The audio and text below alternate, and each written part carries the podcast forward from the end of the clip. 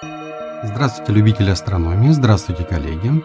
С вами Слава Дубовенко, и сегодня у нас э, гости из красивого города Владимира, лектор планетария Степанова Виктория Александровна. В серии «Небо в подкастах» мы с ней поговорим о зодиакальном созвездии Телец. Латинское название созвездия Телец – это Таурус, или часто на картах встречается сокращение Тау. Телец – это созвездие зодиакальное, и Солнце в нем находится 37 дней, с 14 мая по 19 июня. На звездном небе созвездие Телец можно наблюдать с середины августа и аж до середины марта следующего года. Ну, наилучшее время для наблюдения, когда Телец находится в наивысшей своей точке, это первая половина декабря. Тогда он в южной части неба, и в глаза сразу же бросаются две группы звезд. Это звездные скопления. Треугольная голова Тельца, собственным названием Геады, и маленький ковшик из звезд чуть потускнее, известных как Плеяды. На Руси их называли стажары. Почему стажары? Дослушайте до конца, все расскажу. Контуры созвездия Тельца продолжаются в виде длинных таких рогов, исходящих из вершин треугольника Геат, и шеи, уходящей в противоположную сторону. На этом весь небесный бык и заканчивается. Нет, окорок не мясник у него отрезал и не охотник, но об этом через несколько минут. О звездной науке финикийцев известно очень мало, но во всех писаниях говорится о том, что они были древнейшей морской нацией – и знание небесных тел для них было очень важным и необходимым для ориентирования на море. И считается, что три неполных созвездия, а это Арго, Пегас и Телец, были носовыми фигурами на кораблях Карфагена. Созвездие Арго существовало до середины XVIII века, сейчас его уже нет. В XVIII веке его разделили на киль, корму и парус, и под такими названиями эти три созвездия и были утверждены на Первой Всемирной астрономической ассамблее. В 1922 году это было. По одной из легенд, Телец олицетворял животное, которое украло Европу и с Европой на спине поплыло по морю. И поэтому вот задняя часть быка просто скрывается под волнами. Из-за неполной фигуры тельца в древних каталогах часто именовали часть тельца. И даже Цицерон упоминал о том, что телец э, не полностью. Еще интересный художественный факт. На звездных картах и атласах телец рисуется с подогнутыми передними ногами. Из-за такой позы в Спарте считали, что это раненый бык припал к земле, и поэтому он стоит на согнутых коленях. Но однако же есть упоминание, что телец наоборот припал к земле и одной ногой роет землю перед атакой. А земледельцы же считали, что могучий бык хромой, он ногу подвернул в борозде, или бык подогнул ноги под тяжестью ерма. Почти на всех вавилонских рисунках телец изображается тоже в том же самом положении и с огромными роскошными рогами, которые и тянут его к земле. В многих древних государств телец даже чеканился на монетах, но тельцу было мало оказаться на деньгах. В египетском культе бог-бык Азирис, конечно же, избрал своим небесным представителем тельца. Это созвездие открывало даже круг зодиака на стенах погребальной камеры храма фараона Рамзеса II, а это 13 век до нашей эры. И в религии этой страны играл огромную роль, не только потому, что в ту пору точка весеннего равноденствия находилась в Тельце – в прошлом подкасте о созвездии Овен я рассказывал о передвижении точки весеннего равноденствия из-за прецессии земной оси. Это уже третье созвездие, которое в истории человечества посетило точки весеннего равноденствия. Египтяне верили, что человечество было создано тогда, когда Солнце находилось в Тельце. Э, что интересно, перекликается с тем, что в древнем христианстве тоже говорится, что Бог придал движение всем небесным телам, когда Солнце находилось в точке весеннего равноденствия. Но там говорится про созвездие Овен – немножко отвлечемся от созвездий и заметим, что это уже второе упоминание в мифологии о том, что мир начался в день весеннего равноденствия. Я не сторонник такой теории, но, согласитесь, красиво. Мир начался весной. Романтично. В древнееврейском языке буква алфавита, самая первая буква алфавита, называлась алиф. Обратите внимание, как она созвучна с буквой альфа, которая во всем мире означает начало. И опять возвращаемся к мифу, что мир начался, когда Солнце находилось в Тельце, Альфе. Ну, красиво же. Название еврейской буквы произошло от слова, которое обозначает вала или быка, и ее начертание происходит от буквы алфавита из египетского иероглифа, который изображает голову быка-тельца. Помните бога быка Азириса? Это такая вертикальная линеечка, и слева и справа от нее рога, загнутые кверху. В современном иврите буква алиф практически не произносится. Тельцу поклонялись и друиды. Когда солнце входило в тельца, то они отмечали это событие как большой религиозный праздник. О, мой любимый раздел астрологии. В целом астрологи считают, что телец – несчастливый знак. Это уже второй, кстати, несчастливый знак. То Овен не угодил этим астрологам, теперь телец. У этих товарищей вообще есть счастливые знаки? А вот, в том же рукописном календаре 1386 года указывалось, что того, кто родится под этим знаком, будут любить звери. А гроза в ту пору, когда солнце находится в тельце, дарует изобилие еды. Ну и на том спасибо. Хоть звери полюбят и наемся. В китайском учении о зодиакальных знаках кунги говорится, что телец – это петух. Хотя, э, ну вот в предыдущем подкасте я говорил, что Овен, э, Телец и Близнец, вот эти три созвездия в том же самом Кунге э, составляли созвездие, единое целое созвездие, которое называлось Белый Тигр. Китайцы пусть сами разбираются. У Овидии это созвездие употреблялось вместе со словом «адверсус», противоп... ну, противоположный, противолежащий. А также слово «адверсус» переводили как «задний», потому что небесный бык восходит из-за горизонта задом вперед, как рак пятится. Ну, если бы еще у тельца был зад, а так только плечи.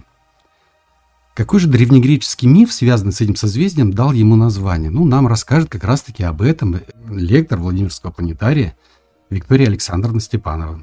Добрый день, Виктория Александровна. Какую историю увидели древние греки на звездном небе? Расскажите нам, пожалуйста. Здравствуйте, дорогие друзья. Своим названием созвездие Телец обязано знаменитому похищению Европы. Этот сюжет неоднократно рисовали на своих полотнах великие художники. Одна из самых знаменитых картин принадлежит русскому художнику Валентину Серову. У богатого финикийского царя была красавица-дочь, Звали ее Европа. Однажды она вместе с подругами отправилась на зеленый, покрытый цветами луг. Девушки веселились, играли, водили хороводы. Их молодые голоса далеко разносились по цветущему лугу и по лазурному морю. Увидел эту картину верховный бог-громовержец Зевс. Он так восхитился красотой Европы, что решил ее похитить. Но чтобы не испугать своим появлением красавицу, он принял вид чудесного быка. Вся его шерсть была словно золото. Лишь на лбу светилось прекрасное серебряное пятно. Рога тоже были золотыми и были изогнуты подобно молодому месяцу. Чудесный бык появился на поляне и легкими шагами, едва касаясь травы, подошел к девушкам. Девушки не испугались его – они окружили дивное животное и ласково гладили его. Бык же подошел к Европе. Он лизал ей руки и ластился к ней. Европа гладила быка своей нежной рукой по золотой шерсти, обнимала его голову и целовала его.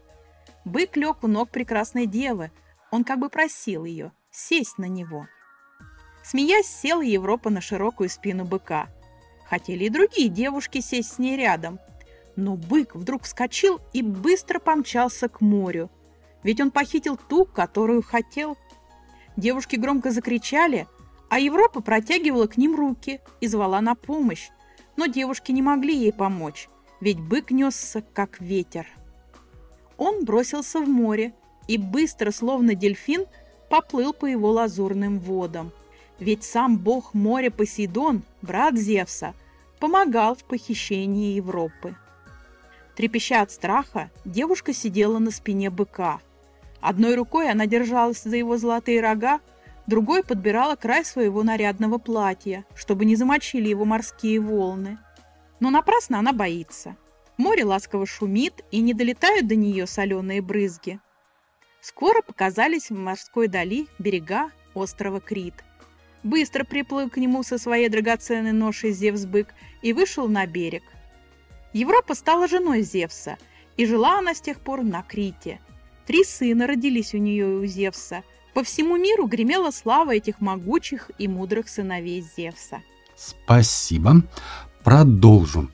Количество видимых невооруженным глазом звезд созвездия Тельца 216. А, альфа или ярчайшая звезда этого созвездия называется Альдебаран. И свое название она получила от двух арабских слов. Это слово «аль» и слово «дабаран». Ну, дословно переводится как «тот, который идет следом», казалось бы. Вот тебе бык. Вот тебе красная звезда на месте глаза этого быка. Ну, назови ты эту звезду так, чтобы в переводе на русский язык звучало что-то вроде наполненной кровью глаз быка. Суровый отражает картинку. Но нет, эта звезда в своем суточном движении по небесной сфере идет следом за Плеядами. Отсюда и Аль-Дебаран, следующий или тот, кто идет следом. Некоторые поэты писали «пылает красный Альдебаран». Именно так, с ударением на предпоследний слог. Никто не знает точно, как надо правильно произносить название Альдебаран, хотя арабы делали ударение именно на предпоследнем слоге. Альдебаран – это единственная звезда, которую гарвардская астрономия называет звездой истинной первой величины, хотя по оценкам этого же каталога ее яркость чуть больше, 1,2, ну 1,2. И Альдебаран в три раза ярче, чем полярная звезда. Из всего звездного скопления Геады Альдебаран ближе всего расположен к Земле, но очень удачно проецируется на остальные звезды и считается как бы участником всего этого ансамбля. У персов 5000 лет назад это была одна из четырех царских звезд или хранителей неба. В это время они отмечали точку весеннего равноденствия, и опять мы об этой же самой точке. И тогдашнее ее название – Таштер, которое означало «творящий дух, который вызывал дожди и потопы». Альдебаран расположен немного южнее эклиптики и, находясь на лунной дороге, часто закрывается луной. И от чего возникает красивый такой оптический эффект, что Альдебаран – это спутник Луны. Очень красивое явление, когда зимней ночью можно, ну, желательно, чтобы Луна была не полная, а чтобы был ну, серп там первая или последняя четверть Луны, и тогда пепельный цвет Луны – оттеняет и еще ярче делает, ну, кажется, что еще ярче красный цвет Альдебарана. И вот когда они соединяются, незадолго до соединения, кажется, что действительно Альдебаран является спутником нашей Луны. Конечно же, из-за того, что это звезда, э, звезда Альдебаран, э, очень яркая и находится на эклиптике, она входит в число 18 официальных навигационных звезд. С 4 по 7 ноября ежегодно из двух точек – которые расположены западнее Альдебарана. А западнее это значит, ну вот если мы встанем лицом к созвездию Тельца, то по правую руку это и будет западней. Э, выходит два метеорных потока. Это северные и южные Тауриды. Помните латинское название Тельца? Таурус. Вообще почти все метеорные потоки называются по имени того созвездия, в котором находится радиант. Э, радиант – это точка или ну, сектор небесной сферы, с которой кажется, что разлетаются метеоры метеоры, тауриды движутся очень медленно, и время от времени среди них даже появляются болиды. Так вот кажется, что они не пролетают по небу, а величественно плывут. Из-за того, что частицы, из которых состоят тауриды, оставляют за собой интенсивный газовый след. Ну, он рассеивается в атмосфере чуть-чуть дольше, чем просто вспышка от каменного метеора. Если посчастливится, то можно увидеть до 15 падающих звездочек в течение часа. Спрашивали меня недавно, чем отличается метеор от метеорита. Все просто. Метеор летит и сгорает в атмосфере, а метеорит – это то, что долетело до Земли. Размеры самые разные. Ну, конечно, чем больше метеор и чем тверже вещество, из которого он состоит, и чем медленнее его скорость, тем больше у него шансов долететь до поверхности Земли и стать метеоритом. Э, размеры метеоритов могут быть от спичной головки до колоссальных. Ну, например, по одной из гипотез, именно падение огромного метеорита на Землю вызвало ледниковый период, что привело к гибели динозавров. По версии канадских ученых, именно часть тауридов был знаменитый Тунгусский метеорит, который упал в июне 1908 года рядом с рекой под Каменная Тунгуска в Сибири. Он упал с 17 июня по старому стилю, 30 июня по нынешнему стилю. И его диаметр был примерно 45 метров. Взрыв был как взрыв от э, водородной бомбы. Совсем недавно, зимой 2013 года, в Челябинске упал метеорит – Диаметр его неизвестен, потому что он распался на высоте от 30 до 50 километров над землей, и на Землю только долетели его осколки. Ну, вот ученые смогли собрать 654 килограмма такого вещества, из которого состоял метеорит. Я был в Челябинске через два года, в 2015 году, и, видя масштабы торговли осколками челябинского метеорита, смею предположить, что метеорит был размером с маленькую Луну и состоял в основном из каменного угля антрацита. Шучу, конечно. Ой, это я утрирую так. Ну, давайте вместе поразмышляем. Правительство выделило большие деньги на выкуп у населения остатков этого метеорита. Денег, которые в десятки раз превышают стоимость безделушек, которые выдают за осколки метеорита. Почему же владельцы таких осколков не торопятся их сдать государству? А здесь все просто. Государство проведет экспертизу и скажут, что ты нам принес кусок угля. Это не метеорит. А положить на прилавок и сделать надпись, то, что это кусок Челябинского метеорита, ну, это запросто. Не ловитесь на эту удочку. Не отдавайте денег мошенникам. И запомните, что 99,9 в периоде процентов всех метеоритов, которые падают на Землю, которые находятся на Земле, они все уже давным-давно у ученых. И в, в обычную продажу они не поступают, потому что слишком уж это дорогой материал, и слишком уж он э, интересен для ученых, представляет ну, действительно колоссальный интерес, чтобы его отдавать на какие-то безделушки. И еще маленький штрих про Челябинск. Э, когда я улетал, уже стоял на ступеньках аэропорта, и ко мне подошел ну, местный такой без определенного места жительства человек. Вот каким-то образом он прознал, что я интересовался метеоритом, и предложил мне купить кулек мелких метеоритов за 300 рублей. Ну или обменять этот кулек на бутылку водки. Вот, вот именно кулек из газетной бумаги как семечки на базаре. Когда я достал фотоаппарат, чтобы сфотографировать это чудо, в меня просто кинули этим драгоценнейшим материалом для исследований и скрылись за углом. Плеяды.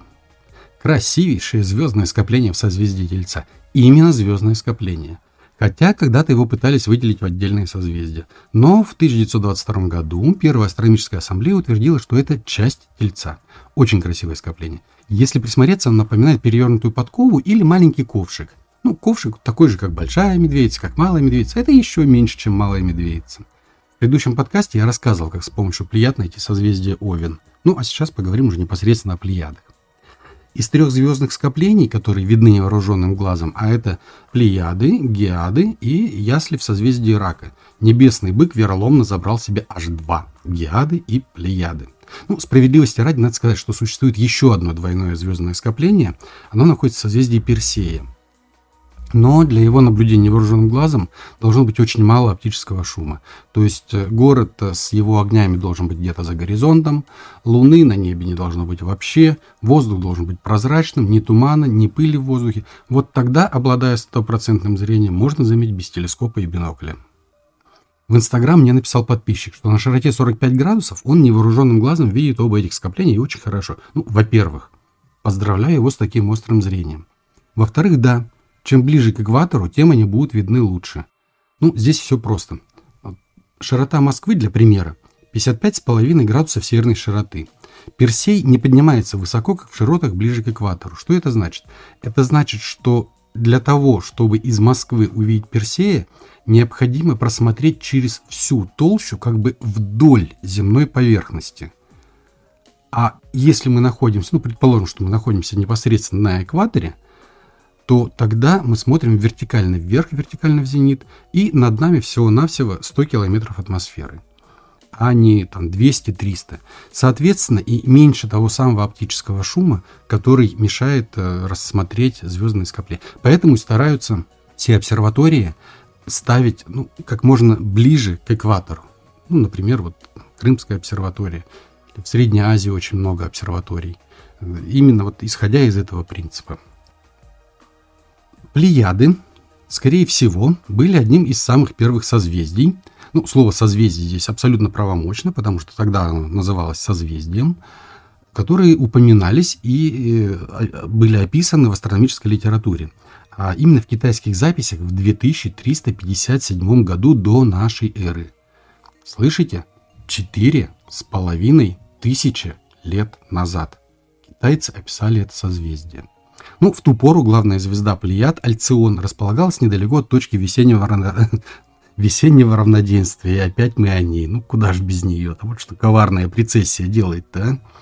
Напомню, что сейчас точка весеннего равноденствия находится в созвездии рыб, а это аж через одно созвездие от Тельца. И приходится точка весеннего равноденствия на 21-22 марта. Наши предки были явно неравнодушны к этой группе звездочек. Вот только в русском языке найдено 37 названий плеяд. Вот некоторые из них, не только русские. Индусы изображали это скопление в виде пламени. В Китае плеядам поклоняются девушки и женщины, потому что видят в них семь сестер – ну, действительно, невооруженным глазом э, можно увидеть э, одну старшую и шесть сестер помладше. Я уже упоминал, что у древних э, славян плеяды назывались стажары. Славяне в этих звездах увидели вбитые в небо колья стажары. Ну, сейчас это слово уже мало кто знает, А раньше стажары э, употреблялись э, для того, чтобы ну, вбивали кол в землю и вокруг него набрасывали сток. Делалось это для того, чтобы при порывах ветра сток не катался по всему полю, а удерживался вот именно этим стажаром. Но если э, сток был большой, то вбивали несколько стажаров по окружности. И выглядело сверху примерно так же, как расположение звезд в Плеядах, ну то есть вот полукругом. И про крепкую братскую дружбу древние славяне говорили, то, что они держатся друг за друга, как стажары, потому что вершины кольев связывали, чтобы они, удерживая друг друга, противостояли ветру. В Украине и Болгарии известно народное название «квочка», ну, по-русски «наседка».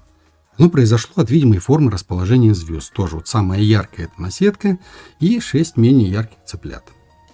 В одном из древних преданий женщины одного из славянских племен во время нападения врага превратились в небесное стадо, чтобы не стать пленницами. Я сразу прошу меня извинить. Ну, не нравится мне слово «стадо», тем более по отношению к женщинам. Но аутентичный перевод на современный русский язык именно такой. Ну, созвездие называли, стали называть бабами просто бабы. Известное название волосыни, которое связано с культом бога волоса, культовым зверем которого был медведь, волосатый. Согласно поверьям, сияющие высоко в небо волосыни предвещают удачную охоту на медведя и хороший приплод в хозяйстве. Здесь ничего такого вот странного и потустороннего нет. Дело в том, что когда плеяды поднимаются высоко, это уже осень. А осенью медведь уже нагулял, что он там малину покушал зимой, ой, малину покушал летом, приготовился к зиме, но в берлогу пока еще не лег. И как раз-таки вот такого вот зверя считалось, считалось очень хорошо взять на охоте. И в такие же ночи овчары выходили под звездное небо, расстилали овечью шкуру, становились на нее и просили, чтобы овец было больше, чем звезд на небе. Плеяды часто фигурируют и в легендах об охоте – Хакасы рассказывали, что охотник, ну, там какой-то охотник 7 лет гнался за семью сизыми утками. Утки превратились в звезды, и поэтому плеяд называют хус-уязы, утиное гнездо, а сам охотник стал эльдебараном. Я не так давно был на Байкале, и там действительно старики показывали мне на плеяды и говорили то, что это хус-уязы. Этнос сохранил это название, и плеяды ну, до сих пор вот называются хус-уязы.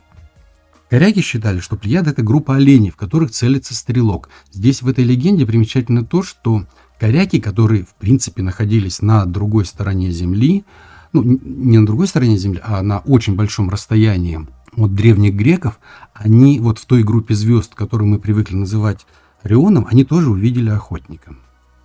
Интересная и веселая легенда есть у племен на юге Африки. В ней говорится, что плеяды – это жены охотника, которые выставили его вон, так как он промахнулся и не добыл дичь. Ну, в принципе, правильно. Набрал себе целый гарем жен, так будь добр, обеспечивай их едой. В японском языке слово плеяда называют «субару». Это слово известно как название марки автомобилей, и оно было выбрано благодаря тому, что компания эта возникла после слияния шести более мелких фирм. Если вы посмотрите на эмблеме Subaru 6 звезд, расположенных характерным ковшиком, это и есть плеяда. Что-то мифов про Плеяду у меня набралось чуть ли не больше, чем про самого Тельца. Пора останавливаться. Давайте мы попросим Викторию Александровну, а, чтобы она рассказала, как же древние греки видели эти Плеяды и какие они имена давали этим звездам. Знаменитые Плеяды – это семь дочерей Титана Атланта и Океаниды Плеоны. Звали их Алкиона, Миропа, Келена, Электра, Стеропа – Тайгета и Майя. Все сестры вышли замуж за богов, за исключением Миропы, которая стала женой знаменитого Сизифа. По одной легенде, они были огорчены участью отца, который подпирал небесный свод, покончили с собой и были взяты на небо. По другому варианту легенды, знаменитых плеяд преследовал охотник Орион. Они так долго от него бежали, что Зевс пожалел их, превратил в голубей и вознес на небо в виде прекрасных звезд. Спасибо, Виктория Александровна. Мне же остается добавить, что следующий выпуск серии «Небо в подкастах» запланирован на 1 июня. И в нем мы расскажем о созвездии Близнецы.